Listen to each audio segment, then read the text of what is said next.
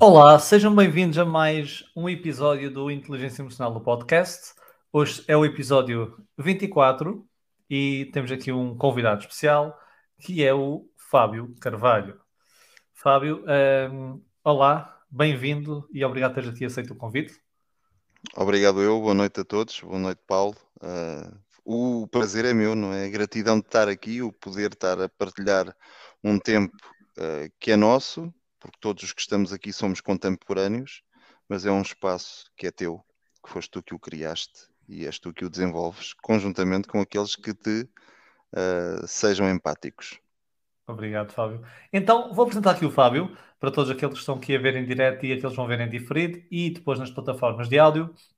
O Fábio é licenciado em Engenharia Mecânica, eh, trabalhando como diretor do Departamento de Manutenção, coordenador de Eficiência Energética e auditor de uma multinacional alemã. Estou aqui a ler esta parte, Fábio, porque tem que ser. Um, ele é apaixonado pelo desenvolvimento pessoal, já não precisa ler, um, e profissional, e também é formador em várias áreas, como liderança, gestão eficiente e eficaz, o Lean, melhoria contínua e inteligência emocional. E é também fundador do projeto AGAP, a essência da existência, e autor do programa de rádio semanal, O Despertar. E hoje o tópico vai ser sobre conflitos saudáveis. Vai ser aqui o nosso tópico. Então, uhum. Fábio, um, eu começo sempre com uma questão de abertura, porque nós estamos aqui a falar de inteligência emocional e as suas variantes. A inteligência emocional tem o pressuposto das emoções. Então, primeira pergunta para ti, Fábio. Uh, para ti, qual é a importância das emoções? Toda a importância possível porque, hum, de acordo com a experiência de vida que eu vou tendo, também já são 43 anos, pode-se dizer, porque se fosse uma senhora, eh, por vezes há quem diga que não fica tão bem, mas nós somos seres emocionais antes de sermos, uh, antes de sermos, ou em paralelo sim, mas temos as emoções e depois temos o raciocínio, não é? E então uh, o nosso raciocínio é afetado pelo nosso campo emocional. E se nós não soubermos bem dominar a parte emocional, uh, também estamos sujeitos a não tomar as melhores decisões. E dessa forma, para mim, o campo emocional, a inteligência emocional, é aquela que, em primeira ordem, deve ser sensibilizada, deve ser aprendida, deve ser depois compreendida no âmbito do domínio. E daí ser, para mim, eh, a prioridade número um daquilo que são as grandezas da interpretação do ser para que ele possa estar na sua melhor forma e fazer a sua obra acontecer pela excelência. Ótimo, então as pessoas têm aqui uma, uma força aqui por trás, né? uma força motriz que leva tudo à frente, para o bem e para o mal. Sim. Fábio, e falando de levar tudo para a frente, para o bem e para o mal, um, eu quando convido os meus convidados, passo aqui a redundância, uh, tento sempre ver com eles tópicos, temas que queiram trazer. E o Fábio apresentou-me uh, dois, salvo erro, potenciais temas. Um deles foi conflitos saudáveis. E eu fechei logo esse tema que achei interessante. Então, uh, e nem, nem perguntei mais para explorar sobre o tema, deixei aqui em aberto para, para todos nós, pela primeira vez, ouvirmos aqui esta versão. Então, um dos temas escolhidos foi este, conflitos saudáveis. Diz-nos, Fábio, o que é isto dos conflitos saudáveis? É uma paixão, não é? É, é uma paixão. Repara o que é tu conseguires ter um conflito que sabes que ele vai existir, não é? Porque garantidamente nós somos seres, seres individuais, mesmo que seja num processo contínuo de aprendizagem e daquilo que eu chamo de cooperativismo, em colaboração, mas de qualquer forma, nós sabemos que temos o nosso DNA é diferente do outro DNA, nem que seja um irmão gêmeo. Portanto, temos as cadeias de DNA bem diferentes, ou diferentes de alguma forma. E como tal, naquilo que são as nossas diferenças, aquilo que deve ser o respeito ético por aquilo que é a essência de cada um, uh, podermos conviver de forma saudável, respeitando as diferenças. E respeitar as diferenças significa saber que temos conflitos emocionalmente sabendo que vamos tê-los e controlá-los da melhor forma, ao ponto de dizer que epá, tive um conflito com aquela pessoa, mas olha, foi bastante saudável. E, e nessa perspectiva, uh, mesmo que seja no campo pessoal-privado ou no campo até pessoal-profissional, porque as coisas não se dissociam, bem pelo contrário, as coisas associam-se e quem nunca teve um dia péssimo em contexto de trabalho e chega a casa e por vezes despeja em quem não deve. Ou vice-versa. Quem nunca teve uh, um serão de noite ou por aí em diante com alguns atritos em casa e depois chega ao local de trabalho e ainda por cima o dia não lhe corre bem. Por que será?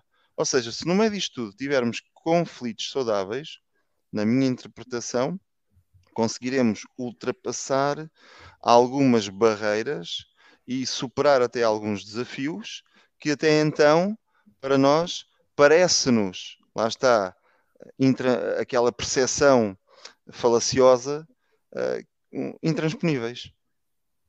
Ótimo. Então é, ou seja, na tua visão, e, e é importante uh, falarmos desse ponto, ou seja, os conflitos em si uh, não são negativos, ou não são disruptivos, ou seja, a, a, forma como gerimos, calhar, os conflitos, não é? Que podem se tornar mais ou menos saudáveis. Aliás, também sem conflito, e há, e há investigação que mostra isso, tem, em termos corporativos, a ausência de conflito significa que as pessoas não têm aquela disponibilidade à vontade para partilhar suas ideias, visões diferentes, não é?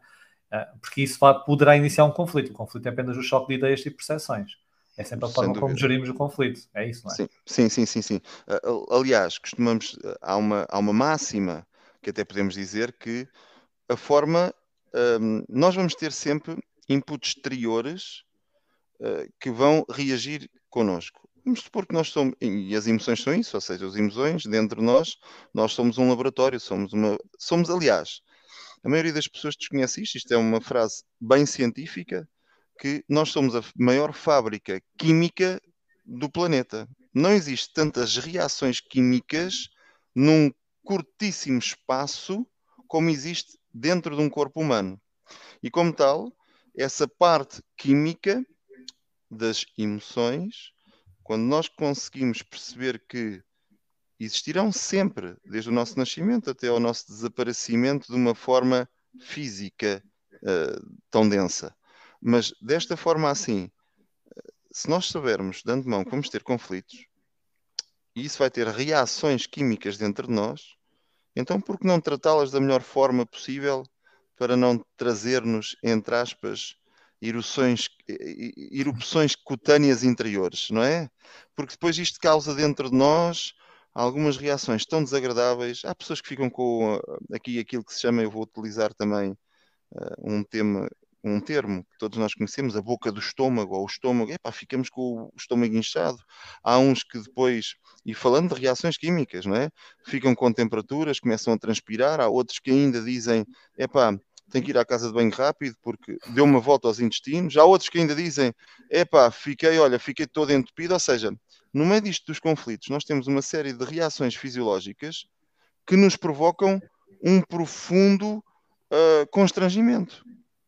É? Quem está numa reunião ou num confronto de ideias e de repente começa a transpirar, começa a ficar todo encharcado.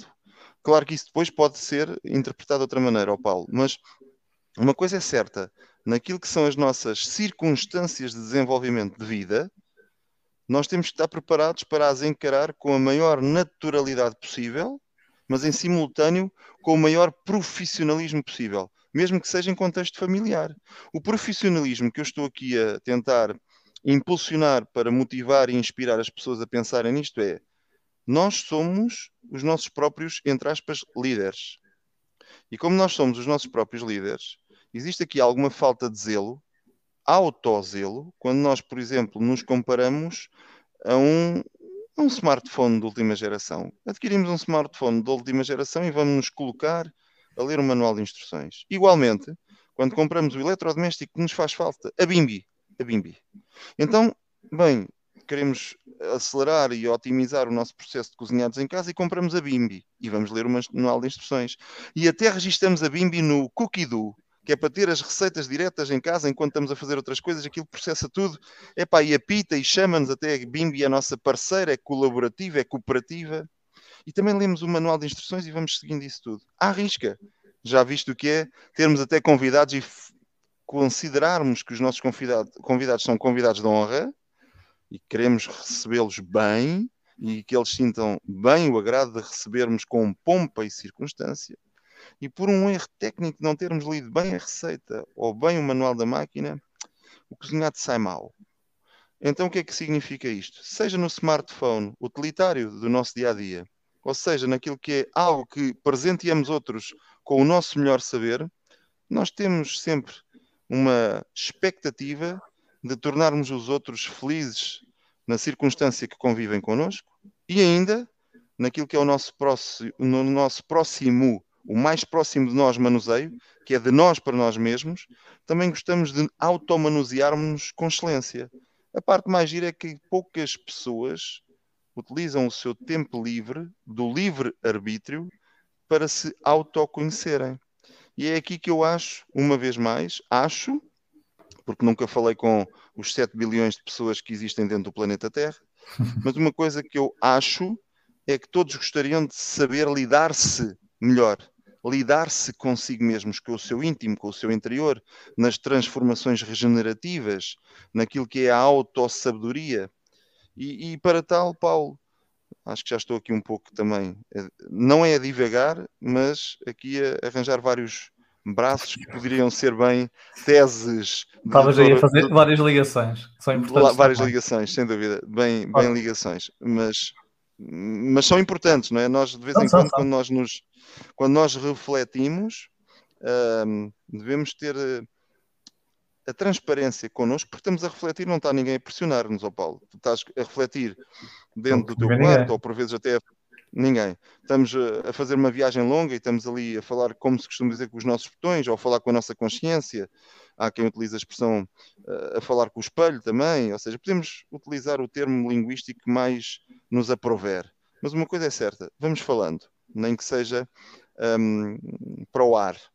Uh, e como tudo, como tudo no universo está preenchido, aliás, não existem espaços no universo vazios, até, ao, até há bem pouco tempo era um equívoco que existia dentro da ciência, que foi desmistificado, portanto todo o universo é preenchido, até porque se tu estivesses aqui mesmo perto de mim, eu colocar-te-ia a pergunta, Paulo, tu entre os teus olhos e os meus olhos vês alguma coisa? Ou seja, que espaço uh, interespacial é que tu vês? Tu vês alguma molécula, macromolécula, e tu dirias, certamente, não, eu não consigo ver macromoléculas nenhumas. Agora repara, eu equipo-te com um capacete especial com um microscópio eletrónico e nós vemos todas as estruturas macromoleculares que existem entre nós e vemos que no meio disso tudo ainda há outras moléculas ou outros espaços intersticiais mais pequenos e que está tudo preenchidíssimo. Isto é fantástico porque em termos de, de campo emocional nós dominamos pouco ou muito pouco Aliás, nós todos somos alunos de um jardim de infância, ainda nem estamos no primeiro ano, estou a falar de uma forma geral, planetária, naquilo que é a interpretação das emoções e a forma sábia de como lidar com elas. Sim, sim. Estamos, pronto. E isso tudo, logicamente, que temos que perceber que é mais fácil para nós, por vezes, apontar um dedo do que olhar para os três que estão a apontar para nós. E uma coisa é certa, quem aponta o dedo, o nosso dedo está sempre ferido. Aquele dedo que, é, que aponta em direção ao outro está ferido. Está ferido de um passado emocional que não foi bem resolvido, está ferido de algo que não soubemos ainda bem digerir, resolver. Há sempre uma amargura, há sempre ali uma série de coisas que nos podem, de alguma forma, uh, estar a condicionar a nossa percepção, as nossas crenças, aquilo que nós uh, fomos uh, criando em nós, resultado esse das circunstâncias do nosso próprio crescimento. Ótimo, gostei, gostei. Vou, vou, vou ver as moléculas só à minha frente agora. E, e estavas a dizer que parece, é, são níveis de análise, é isso, às vezes não estás a ter, mesmo no nosso dia a dia, a forma como nós vemos as situações, há várias formas de analisar, os tais níveis de análise diferentes. E isso estás a dizer, mais no campo da física, é um nível de análise também mais micro, que permite ver uhum forma mais macro. É interessante essa parte. Sim, nós somos. Uh, há, há, certas características que nós temos todos em comum. O egoísmo é uma delas. E o orgulho também. O orgulho cega. E o, o egoísmo atira-nos para um, para um nível de pouca mobilidade. Porquê que eu digo pouca mobilidade? Qual é a pessoa que com muito egoísmo consegue associar-se, flexibilizar-se, dinamizar-se com outros. Porque quem é muito egoísta não consegue depois fazer uma coisa que é saudável na partilha. E, e, nisto da partilha tem muito que se lhe diga, porque um humilde, e a humildade é a virtude que realmente prevalece naquilo que são os sábios, porque os sábios sabem que juntos nunca saberão tudo, também sabem que individualmente sabem menos do que juntos, e ainda mais, eles sabem é que, mesmo que juntos, nunca saberão tudo. A quantidade de informação que existe ainda por descobrir no planeta é infinita no planeta e naquilo que é ainda no estudo do próprio corpo humano. Por isso é que temos muitas doenças ainda aos dias de hoje que não têm, repara, não têm, para o conhecimento planetário, não têm cura. Mas também outras, de outrora, que não tinham cura outrora, nos dias de hoje têm cura. Isto significa que uh, tem muito a ver com o tempo e com o espaço. Mesmo que Einstein tenha dito que tudo isto é relativo, não é? Portanto, é relativo ao tempo, é relativo ao espaço. E nós, muitas das vezes na nossa vida, derivamos em vez de integramos. E, e é importante nós termos maturidade para saber integrar. O grande problema do ser humano é a maturidade. Dentro da maturidade, depois podemos fazer aqui um, um diagrama de Ishikawa ou o um diagrama de, de peixe uh, para podermos ver o que é que significa isto da maturidade. Mas no campo emocional também falamos de maturidade muito sinceramente, Paulo, eu estou a dizer que no tempo. Repara, isto é, é muito interessante. A civilização humana tem 5.500 anos de escrita. Os primeiros textos escritos foi há 5.500 anos. Mas antes desses 5.500 anos já existia humanidade, não humanizada. À data do agora, temos humanidade na mesma, mas um pouco mais humanizada. Nós somos muito ser humanos, mas pouco ainda humanizados.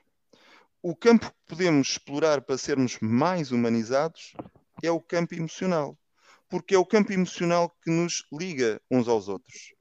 E, e nessa maturidade, se explorarmos melhor aquilo que é a felicidade, porque quem é que não nasceu, ou melhor, quem é que quando nasceu, quando começou a, a entender a linguagem, sempre ouvimos aquelas expressões, seja dos pais, seja dos tios, seja dos cuidadores, porque há pessoas, infelizmente, que não têm realmente pais biológicos e, e nascem numa instituição, são acompanhados de outra forma, o seu crescimento, mas tu nasceste para ser feliz, tu, olha, estuda para seres feliz, olha, é, repara, tu desde o início que tomas consciência, tu és impulsionado a atingir esse objetivo, que é ser feliz, mesmo que não saibas o que é que isso significa. E o que é que é isso da felicidade? E o que é que é isso dessa felicidade? Que é uma expectativa do caraças, que tu não sabes ainda o que é que isso significa, porque desde cedo começas a ouvir isso. E como é que tu fazes o roadmap? Como é que tu fazes o caminho? Como é que tu consegues depois até fazer um auto-coaching, assessoria, portanto, num termo linguístico português, como é que tu fazes uma auto-assessoria de ti para ti mesmo para que as tuas expectativas não caiam em decepções e depressões a seguir. É isso. Temos que ir trabalhando nessas, nessas. É um trabalho para. É um treino para a vida. É um treino é? para a vida. Eh, é, é uma vida cheia e vezes insuficiente. Vamos pegar aqui nas emoções vamos. e vou-te enfiar dentro da montanha russa emocional, que é algo que temos aqui na, no podcast, que eu faço sempre os convidados a andarem de montanha russa. Tu gostas de andar de montanha russa ou não? Olha, andei uh, algumas vezes enquanto ainda existia a Feira Popular e hum, tive medo em, enquanto não experienciei. E realmente, uh, depois de experienciar, gostei tanto que gostava, gostei sempre de repetir. Pronto, Pronto já andei algumas vezes. Vai ser igual. Aqui também vais. Boa. vais, vais Vamos lá ver. Já comecei então... a sentir um pouco de medo. e, e, vamos começar por aí. Medo. Pá. Vamos, vamos aqui a, a montanha russa, muitas vezes começa, quer dizer, não, não sei, e a inventar, começa a descer, não sei. Uhum. Até começa a, a, subir, porque tu tens que entrar em baixo. Mas pronto, sim, vamos sim. a subir, tu entras em cima do elevador e vamos descer aqui para, o, para as catacumbas do medo. Então, Fábio, e agora uma pergunta também para quem não conhece, eu quando fiz a apresentação do Fábio, uh, não dei este, este lado mais pessoal do Fábio, e mais íntimo do Fábio, que eu vou, vou, vou dar aqui para fazer um, um enquadramento muito importante porque este podcast, quando eu trago os convidados, o meu objetivo é trazer sempre pessoas que profissionalmente trabalhem em certas áreas, pessoalmente também tenham histórias de vida que nos ensinem alguma coisa ou que haja aqui uma conciliação de ambos. Um, e o Fábio tem aqui uma, uma história, uh, várias histórias, todos nós temos histórias, e o Fábio tem as dele, e estas histórias são, são aqui importantes para aquilo que eu quero falar. Então, muitas pessoas têm medo de tomar decisões, uh, porque geralmente quando nós tomamos uma decisão, ou vamos tomar uma decisão, há incerteza, e nós não gostamos, já sabemos incertezas, não é? o que é que vem a seguir. É por isso que muitas vezes preferimos uma uh, certeza negativa do que uma incerteza potencialmente positiva, porque é uma uhum. potencial e não é uma certeza. Então temos medo da incerteza. Então muitas vezes temos medo de tomar uma decisão e que as consequências dessa decisão sejam negativas e que sejam incertas. Pronto. Mas para quem não te conhece, que é agora esta parte, uh, tens aqui uma história muito forte de superação pessoal, que és paciente oncológico, correto? E também, e há pouco, mostra lá a tua caneca, quem estiver a ouvir em áudio não consegue, não consegue ler, mas o Fábio tem uma caneca e diz lá o que é que diz na caneca, Fábio. Então, pai é quem cria com o coração, e o meu diz que és tu o meu pai. Pai é ah. é quem cria com o coração, e o meu diz que és tu o meu pai. Eu estava, eh, logo antes de nos juntarmos aqui, uh, dei um gol na minha caneca com o cérebro que diz Overthinker e o Fábio levantou a dele, e é um bom enquadramento, porque então o Fábio é paciente oncológico e também é aqui um grande pai, e um pai uh, que passou por um processo de adoção, é? Então é um pai é com crianças adotivas. Então o, o, Fábio tem aqui uma história que teve de tomar muitas decisões, tem que tomar muitas decisões e expõe-se à incerteza. Logicamente, sendo paciente oncológico não é uma escolha, o que ele faz com o que ele tem, aí sim torna-se uma escolha, uhum. e a parte do processo de adoção, sim, é sem dúvida uma escolha que o Fábio e a sua companheira também decidiram. Então, Fábio, ajuda-nos lá aqui.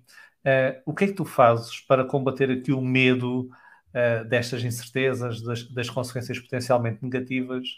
E como é que tu consegues então ultrapassar, digamos, este medo e tomar decisões sabendo que pode ser incerto, não é? Como é que tu fazes? Uhum. Bem, eu não nasci num produto pronto. Eu não estou acabado e jamais, e jamais estarei acabado. O que é que isto significa? Uh, significa que eu, uh, durante muitos anos da minha vida, fui lendo coisas e com uh, o aumento de maturidade nós vamos compreendendo melhor as coisas que vamos lendo. Por isso é que nós, mesmo que leiamos um livro duas ou três vezes, vamos conseguindo progredir na compreensão desse, desse livro que estamos um, importar. E há uma coisa que é importante, é saber o que importa. Uma coisa que é importante é saber o que importa. Okay. E a parte fantástica disto é que eu gostei muito daquela frase que está no, escrita, segundo dizem, porque eu nunca lá fui vê-la pessoalmente, mas no Oráculo de Elves, que é conhece-te a ti mesmo. E para combater o medo, eu tive que me conhecer a mim mesmo. Aliás, eh, há quem uh, utilize a expressão medo para várias coisas. Eu tenho uma expressão que utilizo, que é o medo é a ausência do conhecimento. E, e porquê que é a ausência do conhecimento? Por vezes até pode ser um conhecimento prático. Eu posso ter medo de uma circunstância, que é uma vivência que vou ter num futuro próximo, mas que essa ausência de, dessa experiência que ainda não aconteceu me cause medo. Por exemplo, a minha mulher este aniversário porque era, eu sempre disse à minha mulher que gostaria de fazer um salto de paraquedas. E ela, como me ama tanto, ofereceu-me um dos saltos mais altos que existe de paraquedas. Eu não sei o que é que isto significa na prática, por não ter utilizado a opção do salto mais baixo, ter utilizado. Mas de qualquer vou, forma. Vamos, olha, vamos, vamos, pensar que quanto mais alto, maior o amor, que é uma representação é, é, proporcional. É e ela disse: Olha, como tu gostas disso, não havia era mais alto. Pronto, e eu fico feliz com isso. Ou seja, basicamente, vou satisfazer um desejo. E nesta circunstância, hum, é importante saber o que importa. E eu decidi conhecer-me a mim mesmo para ir, ir, ir eliminando as minhas preocupações, pré-ocupações de medos falaciosos. Porque, ao, fim e ao cabo, às vezes estamos a importar de outros emoções que não são as nossas. Sem dúvida. E, e nós, isso condiciona-nos. Quando nós estamos condicionados, hum, alguém que, olha, falaste da montanha russa e vou por aí. Alguém que diz sempre, eu tenho medo de andar de montanha russa, aquilo é e começamos a importar aquilo, aquilo começa a ter aqui um frenesim dentro de nós e começamos até a evitar de olhar para algo que se chama montanha russa porque alguém tem medo, mas não somos nós. Estamos a importar o medo de alguém. E quando experienciamos, porque começamos a teimar e começamos a, aquilo começa a mexer dentro de nós de uma certa forma e depois começa até, uh, começamos até a nos irritar, pá, mas será que é mesmo assim? Será que é como os outros? Repara, quando começamos a ganhar maturidade, começamos a ter também a coragem, a ousadia de nos auto-interrogarmos. E daí é interessante podermos filosofar.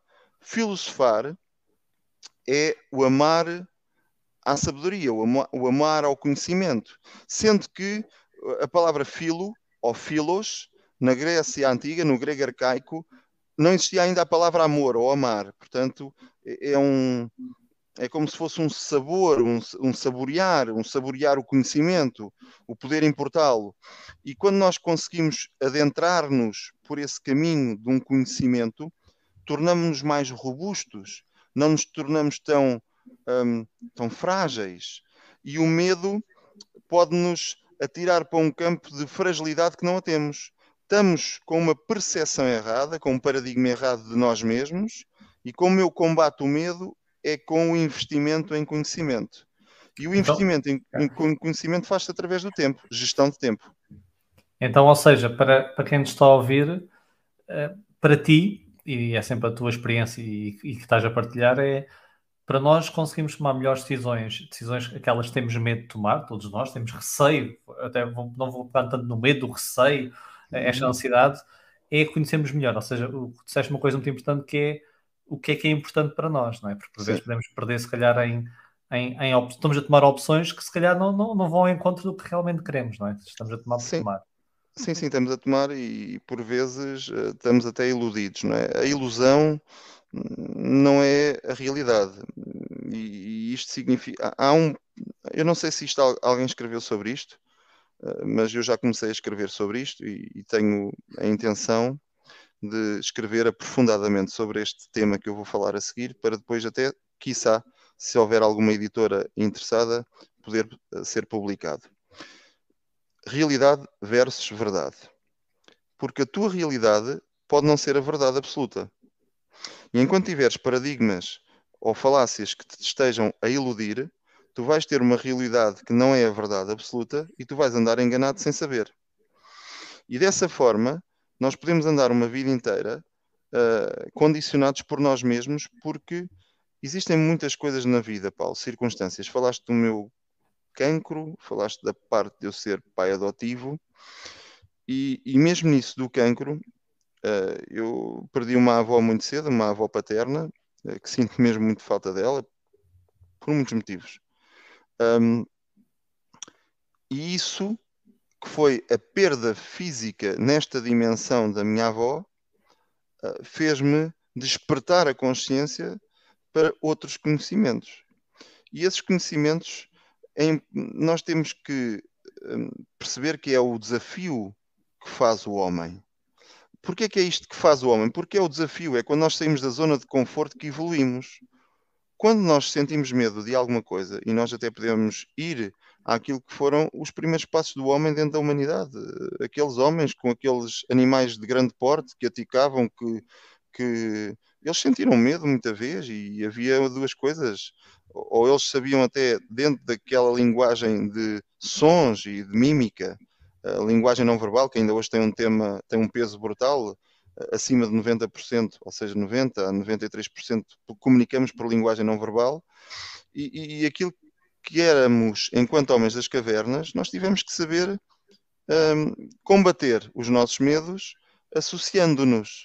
E por isso é que ainda nos dias de hoje existem muitos grupos que trabalham medos, medos de pessoas que tiveram recaídas e até doenças em certas coisas, que depois mesmo estando num processo de recuperação, por vezes até de alguma forma, de alguma forma não de toda, recuperados, continuam a ser um, feitas partilhas de conhecimento para eles poderem ficar cada vez mais reforçados. E isto do medo tem muito que se lhe diga. Há pânicos, há pessoas que ficam em pânico por coisas indescritíveis. Repara uma coisa: a minha mãe tem fobia, tem fobia a elevadores. A minha mãe, se for entrar num prédio, pura e simplesmente não vai de elevador, vai de escadas. Se e tu me perguntares. E é mesmo isso, é um medo exagerado e irracional. É, é Exatamente, e, e, mas começa. Mas repara, a linguagem da minha mãe é medo. Eu tenho medo de andar de elevador. Agora, se tu perguntares, ó oh, Fábio, e nesta vida a tua mãe alguma vez ficou trancada no elevador, apanhou algum susto no elevador ou alguma coisa assim? Não. Mas é uma fobia. Mas repara, ela tem medo. Tem medo ao ponto de entrar uh, agora com muito mais uh, prática, entra, em menos, entra menos em pânico. Mas no início, olha que eu cheguei a acompanhar a minha mãe e eu, enquanto criança, cheguei a subir a, a um décimo primeiro andar de escadas. Por, por causa dela, eu era menor e tinha que acompanhá-la. Não ela, ela não ia de escadas, eu ia de elevador eh, sendo menor. Mas isto chegou a acontecer. E como tal, o medo combate-se com o conhecimento e também combate-se com a sensibilização. Ou seja, se tu reconheceres em ti que tens medo de alguma coisa, uma vez mais, a sabedoria é impulsionada pela humildade. Tu tens que ter humildade para pedir ajuda. E pode haver aqui alguém que, através do ego ou do orgulho, essas duas características sejam os fatores que condicionam a pessoa a ultrapassar o desafio. O medo é um desafio, é algo que tens como desafio. E, e disseste uma coisa muito interessante que foi um, a humildade é necessária para nós irmos aprender mais, porque é com uma frase que eu cheguei a ler, não me recordo do autor, que a, quando tu achares que já sabes tudo de uma certa matéria, é porque tens que ainda ir aprender mais. Ou seja, quando tens essa uhum. confiança ilusória é porque sabes pouco. É, é, até há um uhum. efeito estudado em psicologia, que é o efeito Dunning-Kruger, que mostra que quando nós temos pouco conhecimento ou competência, a nossa confiança fica exagerada.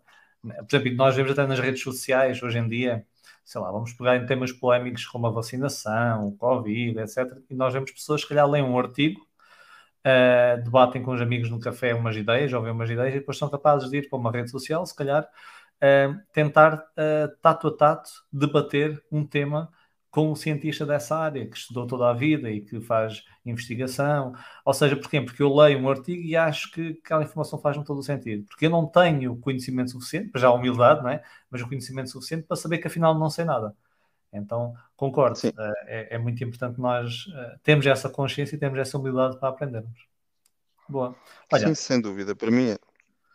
Vamos, vamos então agora o medo, o medo é um bocado friorento, não é? Uma emoção assim mais friorenta do corpo. Vamos aqui aquecer aqui os motores. Vamos então passar Boa. aqui para uma, uma mais quente, mais quentinha, que agora no inverno está a apetecer. Vamos entrar na raiva. É, hum. é, é o que há. Vamos entrar na raiva. Então, voltando aqui aos conflitos, o tema dos conflitos saudáveis. Um dos problemas dos conflitos, e é uma área que eu também trabalho muito, eh, quando disseste este tópico, eh, quis, quis eh, que viesses falar, que eu gosto sempre de ouvir várias abordagens e perspectivas.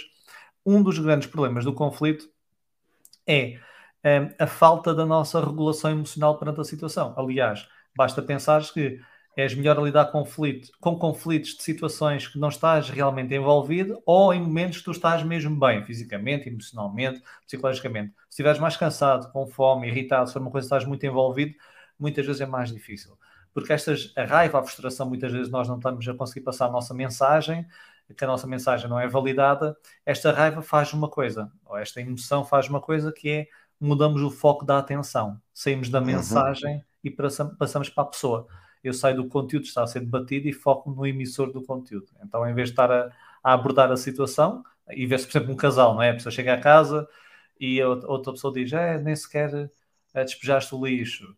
Então, a tarefa é despejar o lixo. Despejou ou não despejou? E falar sobre isso mas não, e a pessoa, a pessoa está irritada e pode devolver a resposta a dizer então e tu, não é? És-me chata, ou és-me chato, ou pedes-me sempre essas coisas. Estamos focados na pessoa.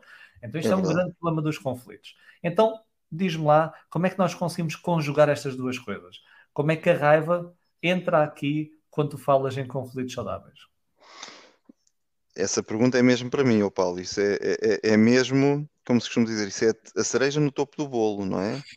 Portanto, isso é fantástico. Uh, nós temos que perceber que nas emoções todas há umas que dominamos melhor que outras. E no caso da raiva, há certas circunstâncias que nos envolvem, porque estamos envolvidos numa circunstância, e há coisas nas ações dos outros que nós não conseguimos controlar a emoção raiva em nós. E isto hum, tem a ver com a tolerância, porque hum. quando nós conseguimos de alguma forma tolerar certas atitudes, aquela atitude, aquele, aquela, aquele tipo de atitude, e seja lá o tipo de atitude aquele que for, mas aquele tipo de atitude não vai desencadear em nós, quando toleramos, não vai desencadear a raiva. Pode desencadear outro tipo de emoções, mas a raiva não.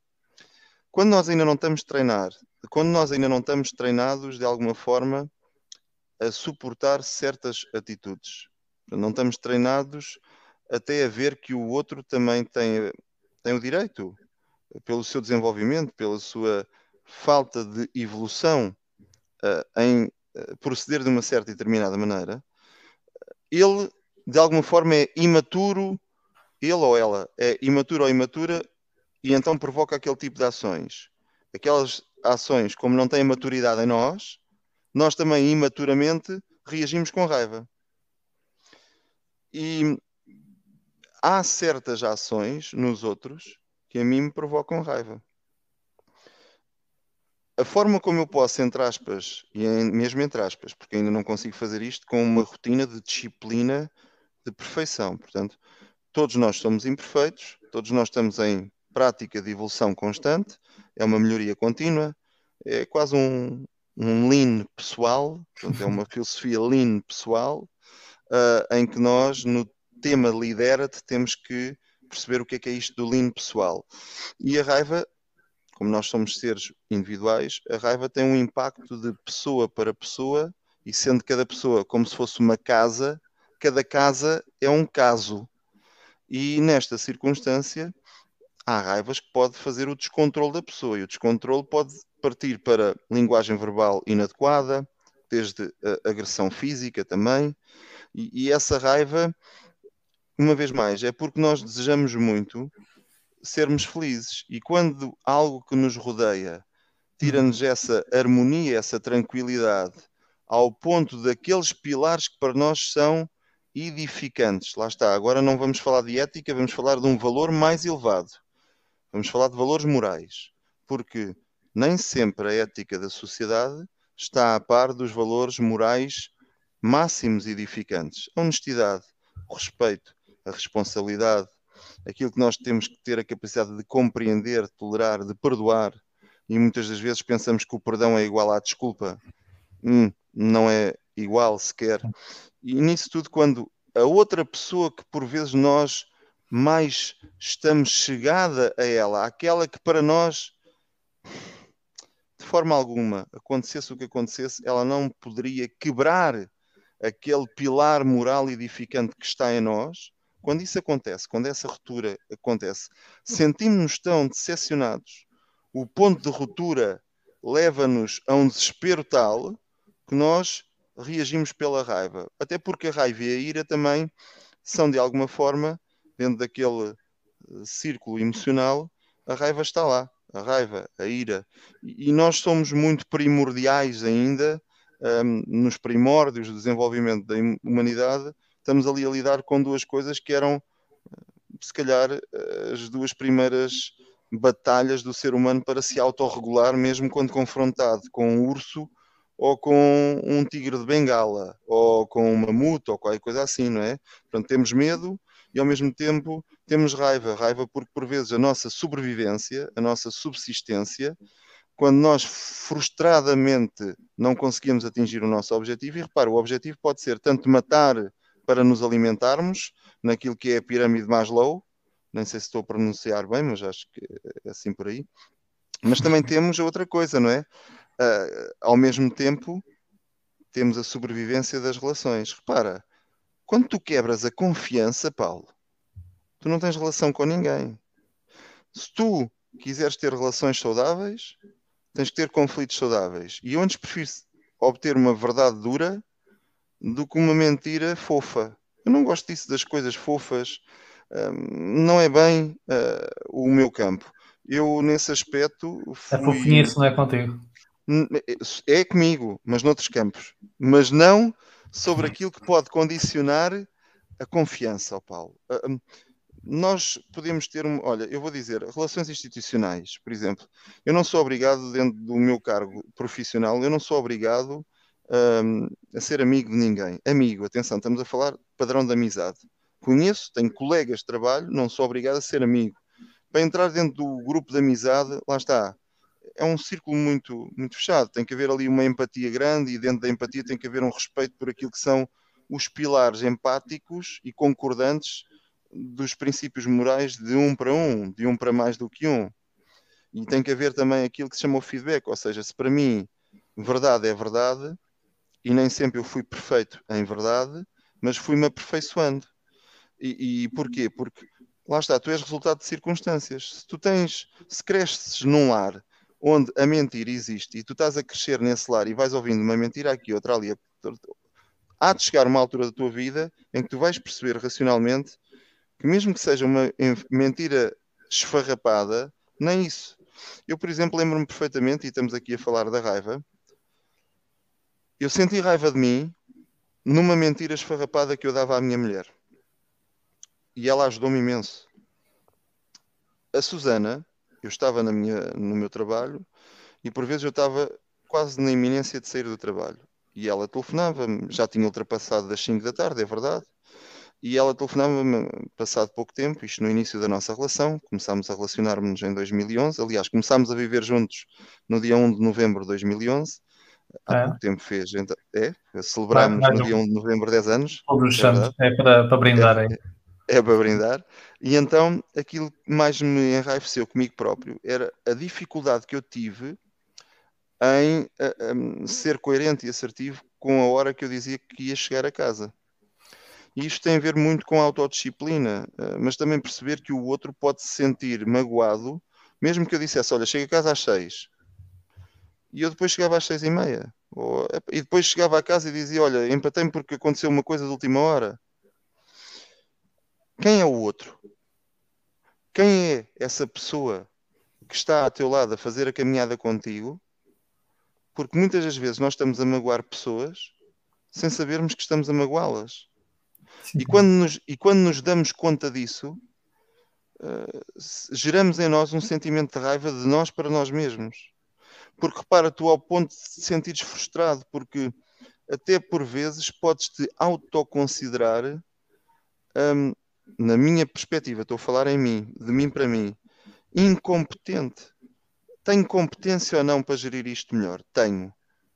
Incompetente é, então, se eu tenho essa competência, se eu numa reunião de trabalho chego a horas, se eu consigo respeitar uma reunião de trabalho, se eu consigo até ver que está uma reunião de trabalho que vou chegar atrasado e até fazer um aviso prévio que vou chegar atrasado, é porque é que naquilo que são as relações pessoais, depois isso é quebrado. E isso foi uma grande raiva que eu tive, uh, ao ponto de ter que gerir essa emoção em mim uh, nessa dimensão. Como é que tu consegues gerar raiva em ti mesmo por uma pessoa que ainda por cima tu dizes amo-te? E o que é isso? Não é? Então, mas se tu estás a dar um, um, um, horário que depois não correspondes, não respeitas, não te respeitas, repara, és tu que estás a falhar ti para ti próprio, porque foste tu que disseste o horário. É? E, e nessa circunstância toda, é? essa forma de nós correlacionarmos-nos com outros, temos que nos conhecer a nós mesmos, claro que sim. Mas também então, raiva é um sinal. É, um raiva que... foi um, um... sinalizou isso. Tens que conhecer muito bem aquele círculo de pessoas mais próximas de ti, eh, porque de alguma forma eles ajudam-te, mas tu também as podes ajudar. Isto é, se tu te sentes ferido ou ferida com alguma ação que eles têm para contigo, mas depois falta-te a coragem de dizer: Olha, levantar o dedo no ar, tu de vez em quando tens este tipo de atitude e essa atitude causa em mim desconforto. lá está, a linguagem, a comunicação é importantíssimo. Não é só nós guardarmos, enchermos o saco e vamos rebentar ao headline quando claro. já não aguentamos mais. E, e, isso eu também tive que aprender. Uh, o meu, para quem gosta de uh, seguir algumas coisas que são relacionadas com os signos do zodíaco, um, os, os taurinos eh, são muito isso, pelo menos a maioria dos taurinos que eu conheço, começando logo por mim próprio. Nós enchemos, enchemos, somos muito pacientes pachorrentos, não é? Enchemos, enchemos, enchemos, e quando rebentamos, já rebentamos muito tardiamente, quando já nada quase há a fazer. E eu tive que limar também essas arestas dentro de mim próprio. Uh, isto é, as emoções, o turbilhão de emoções, as fábricas químicas que eu deixava que me torturassem por dentro, que me enraivecessem por dentro, que me destruíssem por dentro, eu tive que ir aprendendo com uh, o avançar da minha idade que isso não era benéfico para a minha saúde em claro. coisa alguma. E falta, falta essa componente do medo e da raiva na aprendizagem muito inicial, logo nas escolas.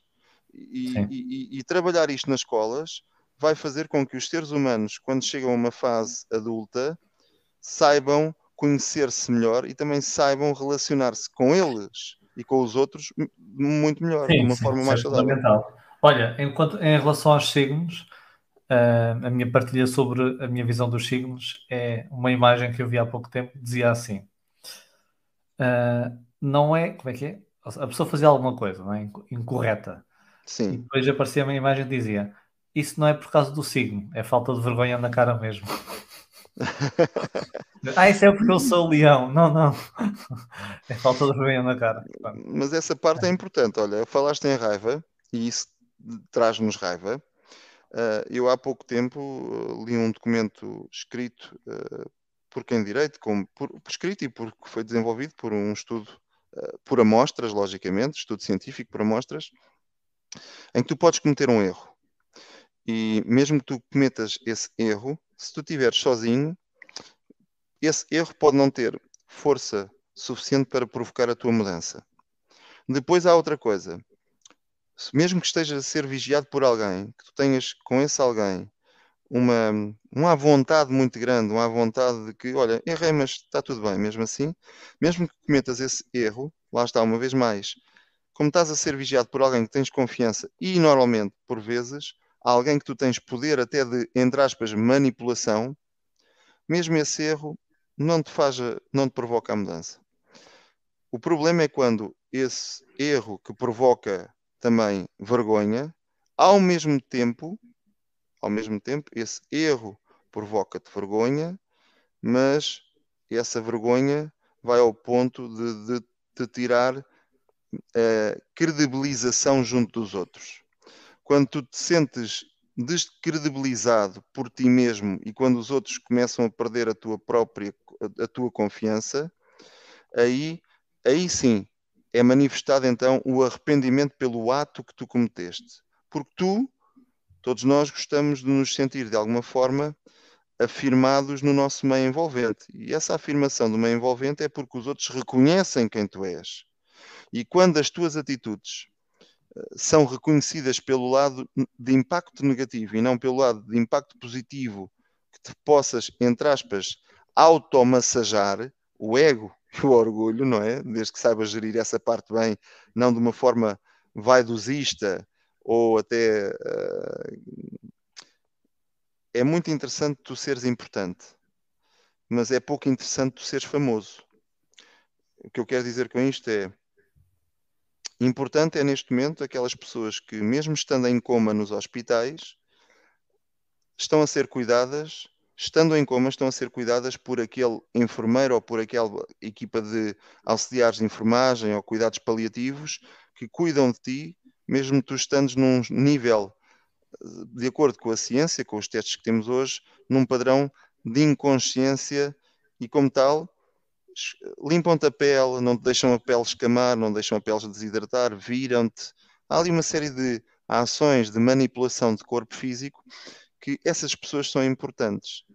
Repara, mas não são famosas, ninguém conhece o rosto daquele enfermeiro que durante sim, sim. não sei quantos meses cuidou daquele corpo amortificado quase, não é? A pele mofa, a pele apodrece. E nessa circunstância, eu antes prefiro utilizar o termo importante. Por isso é que é importante saber o que importa. A fama é uma coisa temporária, ó Paulo.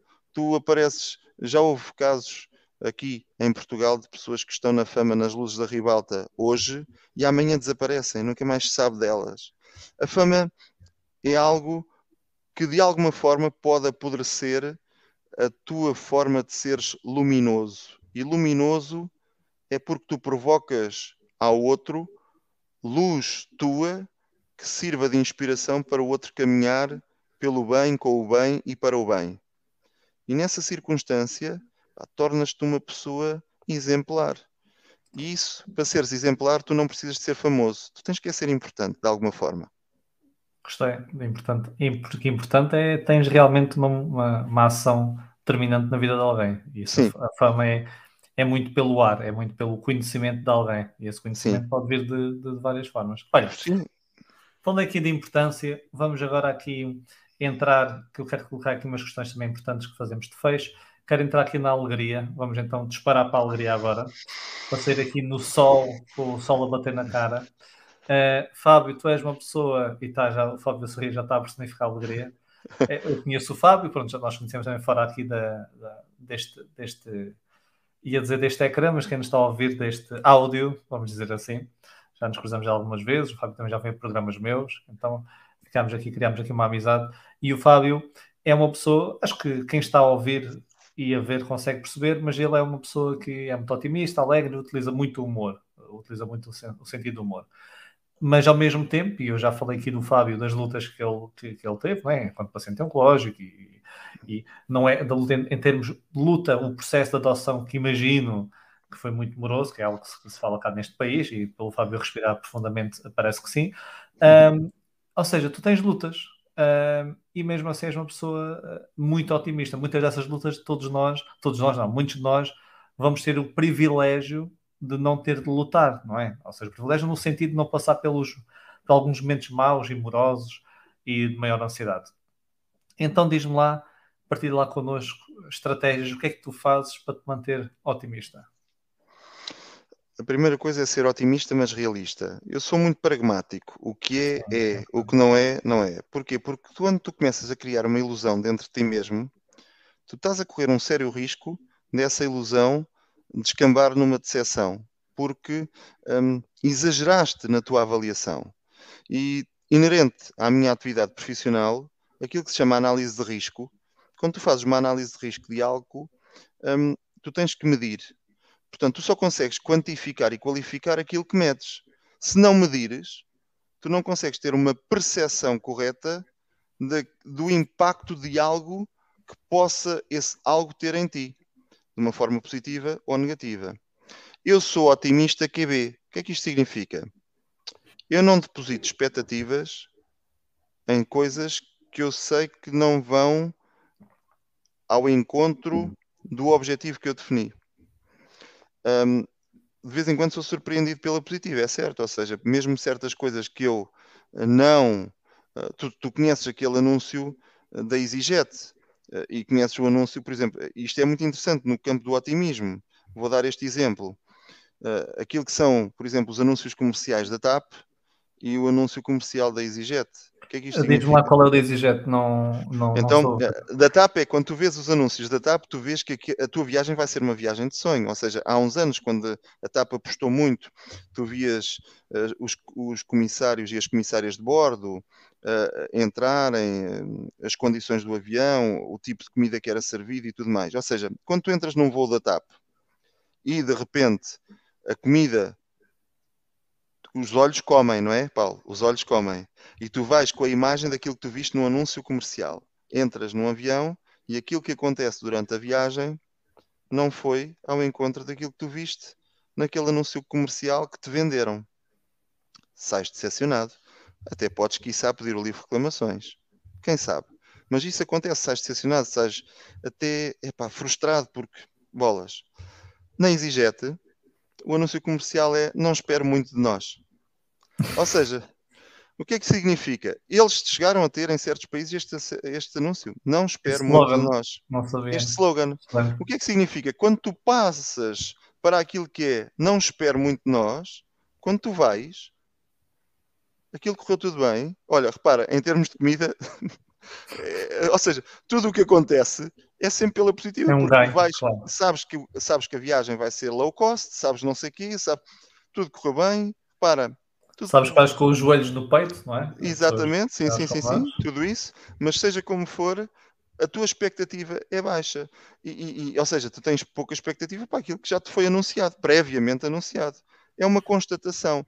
E, e por vezes nós, o meu sentido de otimismo é eu acredito em mim, acredito nas minhas capacidades, eu invisto nas minhas capacidades. E nesse investimento das minhas capacidades, eu treino, treino muito com disciplina. Porquê? Porque, olha, tu podes nem sempre ter motivação, Paulo.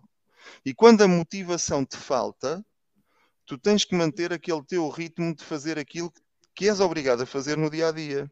Nem sempre eu tenho motivação todos os dias para fazer as minhas rotinas de trabalho diárias.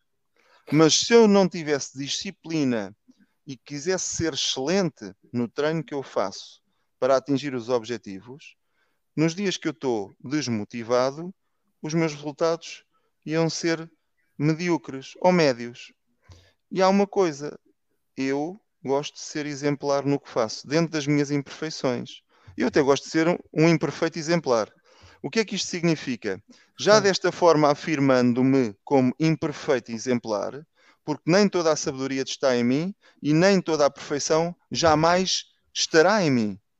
E nesta circunstância concreta, se eu me autoanalisar desta forma mais intimista, mais privada, quando alguma coisa me corre menos bem, eu já fui otimista previamente, porque eu soube fazer uma análise do meu desempenho. O desempenho Olha. isto diz.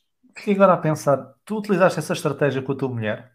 Sim, Ou seja, disseste assim, não esperes nada de mim e a partir do momento ela teve sempre ganhos na relação? É isso não, tudo? ela, ela, eu vou-te dizer, eu tive relacionamentos antes da minha mulher, atenção. E, e como tal, hum, fui aprendendo com todos os relacionamentos, não sendo perfeito em nenhum deles. Não fui e não sou à data de hoje no meu relacionamento. O que eu quero dizer com isto foi, eu tive a mulher que me soube compreender e soube-me dar espaço para eu me desenvolver. Eu até então tinha tido nam- namoros, é verdade, de, de relacionamentos, mas que nunca tinha tido ninguém que me tivesse dado espaço até para o meu autoconhecimento. Quando eu realmente comecei a falar, e foi mesmo falar, com a Susana, Uh, muitos dos nossos encontros, o nosso, o nosso primeiro, isto parece no século XXI, até me cai mal dizer isto, mas o nosso primeiro beijo aconteceu três meses depois do nosso primeiro encontro. E tínhamos vários encontros ao longo da semana. Uh, isto porquê? Porque ela também vinha de um relacionamento, eu também, uh, de quatro anos, quatro anos, mais ou menos, cada um de nós. E depois, eu com os meus 33 anos, muito sinceramente, expus o jogo aberto na mesa, que é, olha, eu sou assim, quero ser uh, pai, mas pai adotivo, houve ali logo ali tipo os requisitos em cima da mesa e os pré-requisitos, não é? E depois tipo cheque, Pois. cheque, cheque, É tá, tá, No fim assina como leu e concorda com os... Sim. E isso tudo uh, aconteceu, inclusive é de parte a parte. E houve certas circunstâncias que uh, houve certos pontos de mim que eu me demonstrava ser de uma certa forma mas ainda não o era. E aí eu tive que humildar-me e tive uma excelente mestra ao meu lado. Chamava-me à razão e utilizava muitas vezes a expressão: tu não exijas dos outros aquilo que tu ainda não és. Numa conferência, inter... é, numa conferência internacional do ano 2015 que houve aqui em Portugal, uma pessoa que é reconhecida, aliás, reconhecida internacionalmente, até pela própria OMS, o, o senhor Divaldo Pereira Franco, num, num, num corredor uh, que eu tive com ele e pedi-lhe uns minutos, se, se ele podia me dar uns minutos dele, para eu fazer um desabafo com ele, que era um problema que eu tinha na minha vida, e ele também vai ao encontro da expressão da Susana, e ele diz-me: Não fales nada nunca a ninguém daquilo que nunca experienciaste. Estes dois cruzamentos de informação, que é Não exijas de ninguém algo que tu ainda não consigas servir de exemplo. E não fales de coisas que nunca experienciaste. Isto significa que tu só deves falar daquilo que tu consegues falar com propriedade. Sim. E falar com propriedade dentro da tua autenticidade, por naturalidade, tu és otimista. Porquê? Porque já experienciaste, vais falar de uma coisa conseguiste palpar, conseguiste viver, vivê-la em primeira pessoa. E o teu otimismo tem a ver também com a tua autoconfiança.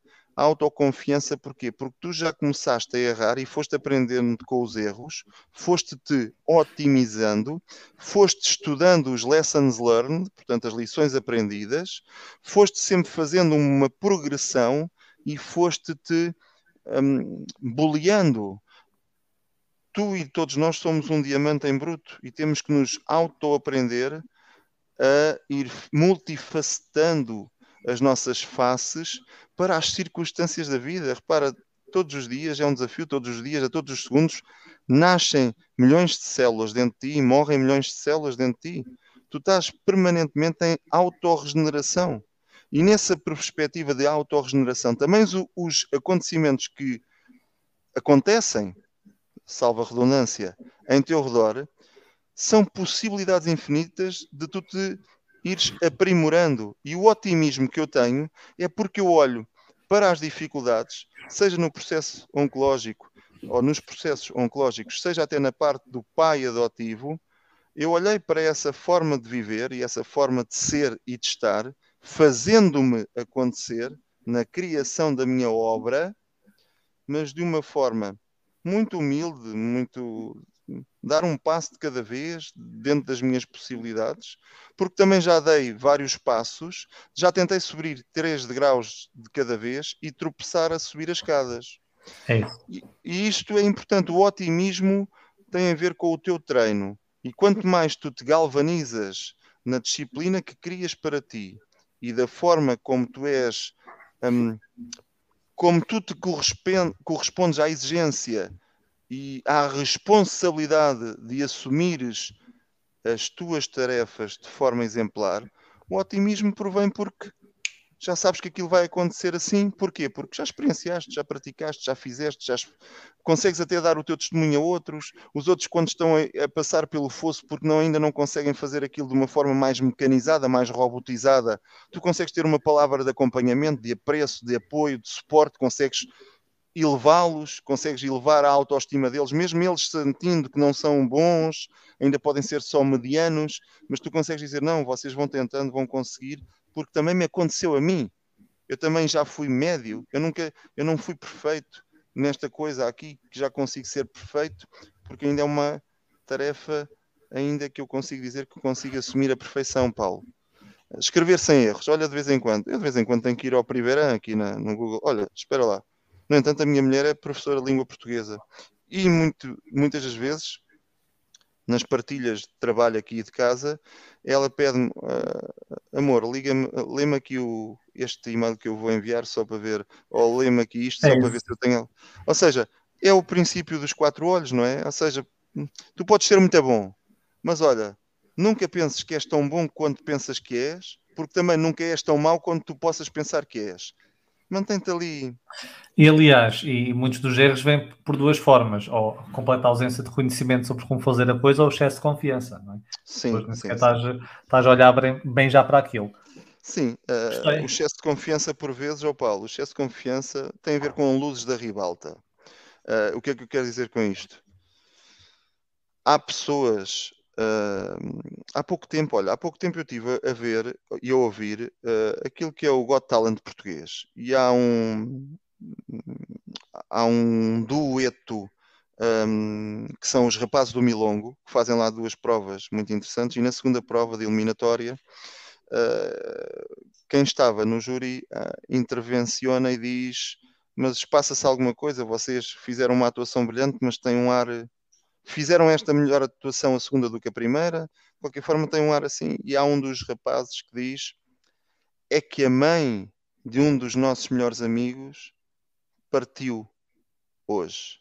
E nem sempre nós conseguimos dizer adeus às pessoas que amamos quando não estão presentes. Olha que isto leva a uma reflexão enorme. E essa alegria que tu falaste há bocadinho e o otimismo, tu para estares alegre, segundo Spinoza, a palavra alegria vem com Spinoza, que é a potência máxima do, próximo, do próprio ser. E quando nós vamos elevar o nosso conhecimento à potência máxima do próprio ser, tu aí estás alegre. Tu sais fora de ti. É não esperar que a happy hour do trabalho seja à sexta-feira às 5 da tarde ou no dia a dia. Olha, tu não sabes se daqui a 5 minutos tu ou eu cá estamos. Portanto, para mim a happy hour é agora, estou aqui contigo. Sei que tenho a minha mulher e os meus filhos que estão à minha espera de alguma forma, mas olha, a minha happy hour é no aqui e no agora. E se com estes desafios oncológicos que eu fui passando, falo por experiência própria, eu deixei de fazer fretes, isto é, eu deixei de aceitar convites por cortesia para ir a uma festa, de, seja lá de quem for, ou um almoço, seja de quem for que me convide. Se eu sentir que não faz sentido para mim, eu tenho a honestidade de telefonar para a pessoa e dizer: agradeço o teu convite, mas não vou estar presente, porque há aqui coisas dentro de mim que fazem com que eu não estivesse bem dentro da tua festa. É pá, mas bem, mas não sei o quê. Olha, eu sei que tu gostavas mesmo muito de me ter aí, mas olha, eu sei que não vou ser uma pessoa que pudesses contar para. Depois podes ver isto pelo, pelo 6 e pelo 9. É pá, há certos sítios pá, que tu também não estás muito, com muita vontade, mas chegas lá, o teu campo emocional transforma-se. Mas repara, se tu respeitares os sinais da tua consciência, Paulo, há certos sinais da tua consciência que tu sabes que previamente, se fores àquele sítio, não vais estar bem nunca. Aconteça o que acontecer, não vais estar bem nunca. Tens que saber conectar a ti próprio, tens que saber ligar-te a ti próprio, sentir-te, conhecer-te. E sabes muito bem que já aconteceu. Oh, amor, vamos dar uma caminhada. É pá, não me apetecia nada dar a caminhada. Olha, visto o fato treino porque sim, meto-me em cima dos ténis, porque inicialmente são os ténis que me levam, nem sou eu. Aquilo depois, ao fim dos primeiros 100 metros, ganho alma, ânimo. A palavra ânimo tem origem no grego arcaico na mesma coisa que é alma. E alma é interessante. Tu dizes assim, estou a fazer o meu trabalho com alma. Alma é a tua energia vibrante, é a alegria que transportas para o teu trabalho. E aquilo que é a tua obra, olha, temos que ser autênticos, temos que ser, acima de tudo, honestos conosco e essa alegria vem disso. É tu seres honesto contigo mesmo. E quando tu és honesto e sabes que não és tão bom quanto parece, mesmo que faças o que fizeres, tu estás bem, estás equilibrado, Paulo. Fizeste Ótimo. o melhor que sabias. A tua excelência foi fazer o melhor que sabias. Parece-me bem. Com os meios, com todos os meios que tinhas em teu redor.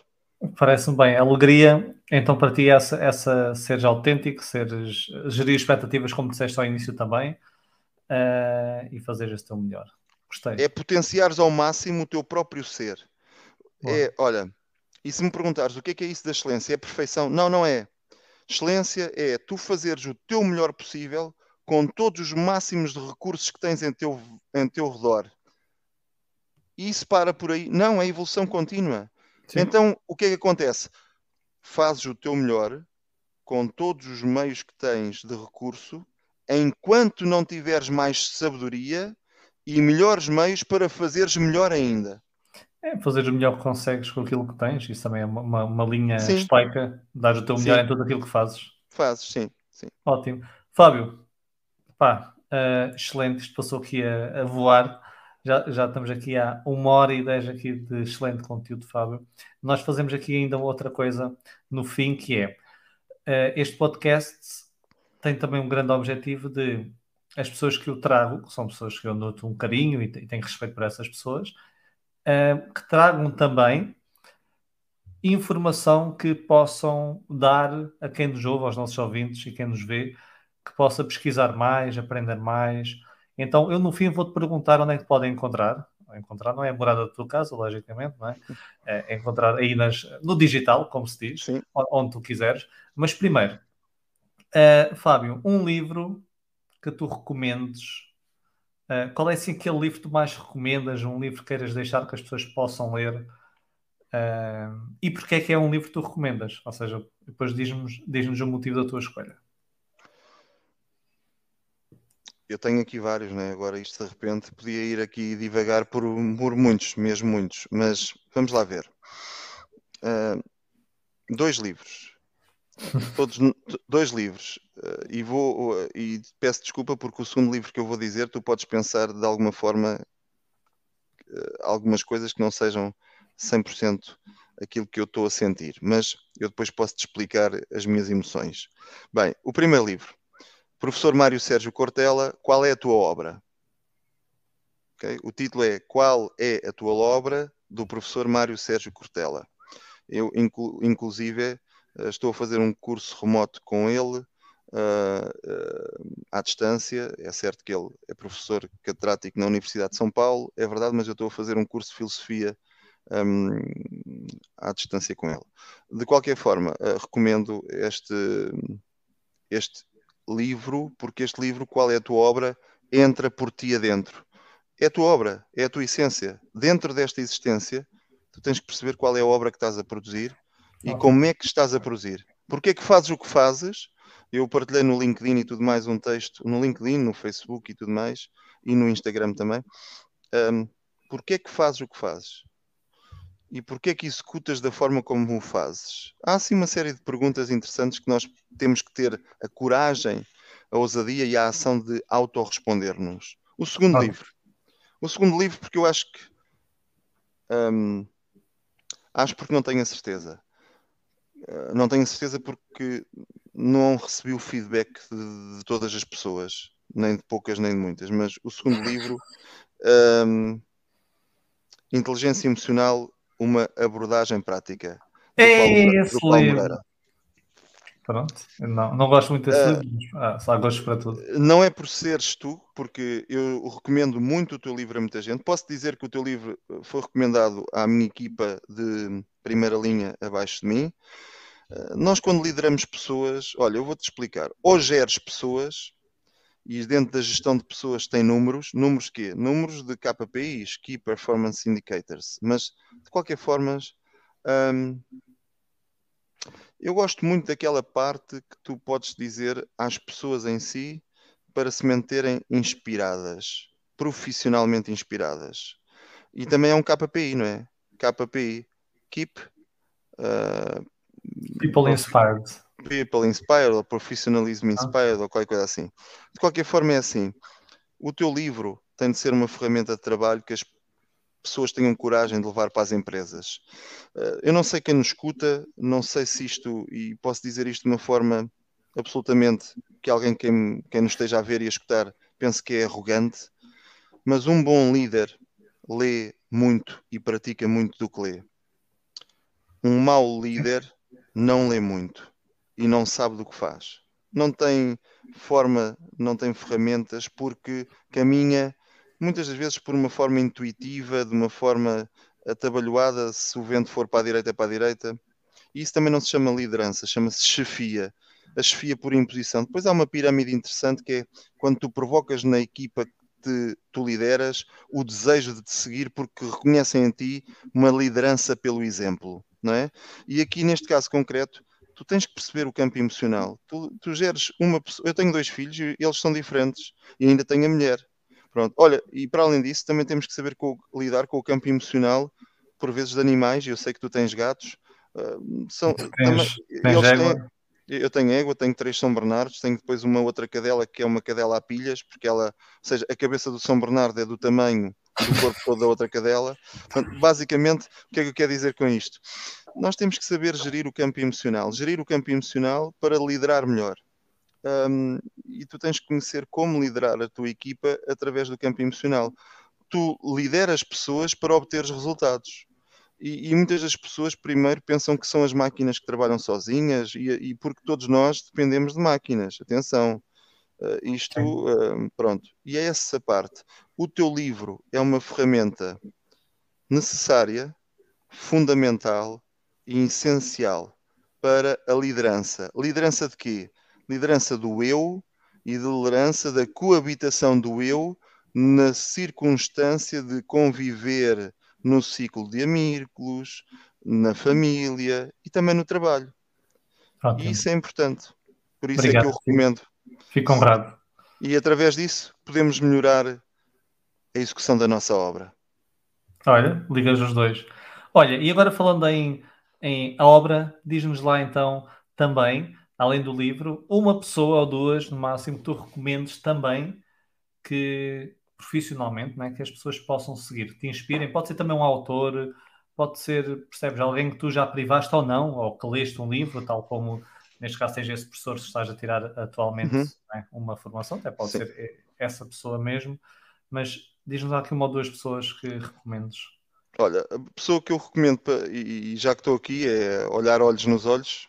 Pronto, uma pessoa que eu recomendo que sigam é o Paulo Moreira. Não sei se vocês conhecem, mas uh, poderia falar. Mas atenção, há uma outra pessoa que eu também uh, não a conheço assim, uh, tão bem com proximidade como te conheço a ti, mas também pela história de vida, pelas superações, e ainda ele partilhou um vídeo muito interessante um, da forma como ele viveu, e é uma pessoa que tu até fazes o, set, o, o Clube 7 e 6 com ele, portanto, o Jorge. Um, Jorge neste, Coutinho. Jorge não. Coutinho, desculpa, sim, Jorge Coutinho. Portanto, é uma pessoa que quem veja aqueles 20 minutos em que ele escreve como ele vivia, como foi abaixo e, e por aí em diante, uh, consegue perceber que é um também uh, o que ele é hoje nem sempre o foi assim. Portanto, por um caminho ou por outro, acho que vocês os dois devem ser seguidos uh, e certamente a vossa forma de ser e de estar uh, na vida inspirará, in, já inspira, inspirou, inspira e continuará a inspirar a vida de muita gente. Para além disso, um, todos nós somos convidados a autorrefletir sobre a nossa própria existência e, como tal, eu sou apologista que a filosofia deveria de ser uma disciplina permanente nas escolas uh, de todo o mundo. A filosofia é, o, é o, a plenitude do amar ao saber e, e nós filosofamos pouco. Aliás, os governos sucessivos em muitos dos países tentam retirar ao cidadão comum a capacidade de autoanálise, privando de que de certas disciplinas que conduziriam garantidamente o ser humano a uma maior capacidade de discernimento, de consciencialização e dessa forma de poder de decisão.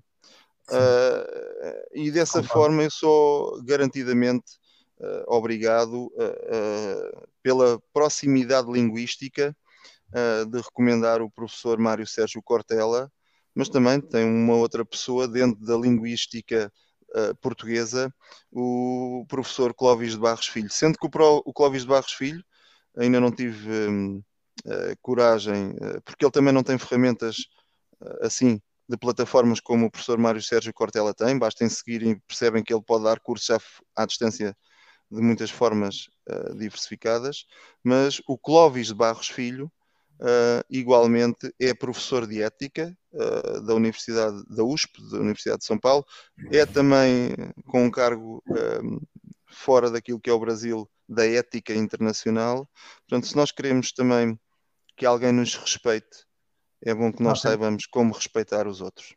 Concordo 100%. Fábio, onde é que as pessoas podem te quem quiser acompanhar, seguir, se tiver alguma dúvida, deixa-nos aqui algum a página Instagram ou LinkedIn, uhum. utilizes mais ou e-mail. Eu, eu, utilizo todas, tento passar eh, de uma forma disciplinada uh, todos os dias por lá. Portanto, Facebook, uh, o meu nome é Fábio Galrão de Carvalho no Facebook. A fotografia, uh, se conseguirem ver esta imagem, portanto, a fotografia que lá está, não há muita diferença. Um, depois tem o Instagram, que é fábio.agape, a essência, ponto, existência. Fábio, uh, de qualquer forma, no Facebook vocês conseguem ver as pontes de ligação. Uh, depois tenho do projeto Agape, tenho também uma página de Facebook, Agape, a essência da existência. Nesses locais eu partilho textos de minha autoria, uh, são de minha autoria, portanto não me sinto minimamente preocupado uh, nem ameaçado porque alguém me possa mover um processo judicial sobre uh, plágio, um, portanto são de minha autoria, um, e dessa forma vou lá partilhando conteúdos daquilo que faço, daquilo que escrevo, um, e por vezes faço uns diretos por lá também E tenho um programa numa rádio local, mas ela é transmitida através da internet para todo o mundo, na 91 FM Rádio, é assim que ela está, que se pode fazer a pesquisa na Google, uh, que é o programa O Despertar. Portanto, lá no programa O Despertar uh, tem um, na janela da, da, rádio tem lá como ouvir de novo. Uh, de qualquer forma, estão lá os podcasts de, de, de, alguns programas ou de muitos dos programas. Como é uma rádio local, vocês sabem que as rádios locais têm limitações ou têm contingências orçamentais, não é? Portanto, nem tudo o que eu já fiz nestes últimos anos está gravado em podcast, porque também há espaços que custam dinheiro. De qualquer forma, o, o, o Despertar vai para o ar às sextas, um, às 21 e depois tem uma reposição ou uma repetição aos domingos às 13. De qualquer forma, vamos mudar o formato desse programa para que existam 5 uh, minutos de fazer uh, com que as pessoas pensem melhor no dia a dia e, portanto, uh, em breve, a partir já deste mês de novembro, o, um, num horário ainda a anunciar, ou melhor, em vários horários a anunciar ao longo do dia, sendo que é provavelmente uma vez ao longo da manhã e outra vez ao longo da tarde. São cinco minutos de reflexão ao longo de todos os dias da semana. Portanto, uh, são esses sítios e qualquer pessoa que me queira ou que queira entrar em contato comigo também tem no LinkedIn, uh, Fábio Carvalho. De qualquer forma, também lá a foto é bastante convincente, é esta. É? Portanto, de qualquer forma, nesses locais podem interagir comigo enviando mensagens, estão lá os meus contactos, estão lá e-mail, Uh, portanto, podem livremente interagir comigo se assim também o desejarem dentro do vosso livre-arbítrio nas vossas escolhas. Ótimo, Fábio. Muito obrigado por teres aceito aqui o convite. Foi um prazer estar aqui a, a falar contigo sobre os conflitos saudáveis e, e mais, refletir aqui um pouco sobre, sobre o nosso dia a dia, sobre a forma como nós somos, como nós nos comportamos. Obrigado. Obrigado a todos os que nos estão a ouvir. Uh, este foi o episódio 24. Tivemos aqui o Fábio Carvalho e falámos sobre conflitos saudáveis. E este é Inteligência Emocional Podcast. Meu nome é Paulo Moreira. Então, Fábio, despete as pessoas, por favor. Muito obrigado pela vossa presença no aqui e no agora, mas também quem escutar depois vai ouvir estas palavras também, que para essas pessoas que escutem e vejam depois, o aqui e o agora é nesse momento, é nesse sempre. instante. É, agora é o ali, o ali e o além, não é? é e façam, façam tudo o que estiver ao vosso alcance para, acima de tudo, sentirem-se com satisfação plena nas vossas escolhas. Ótimo, não, não encerraria melhor. Então, muito obrigado e vemo-nos no próximo episódio.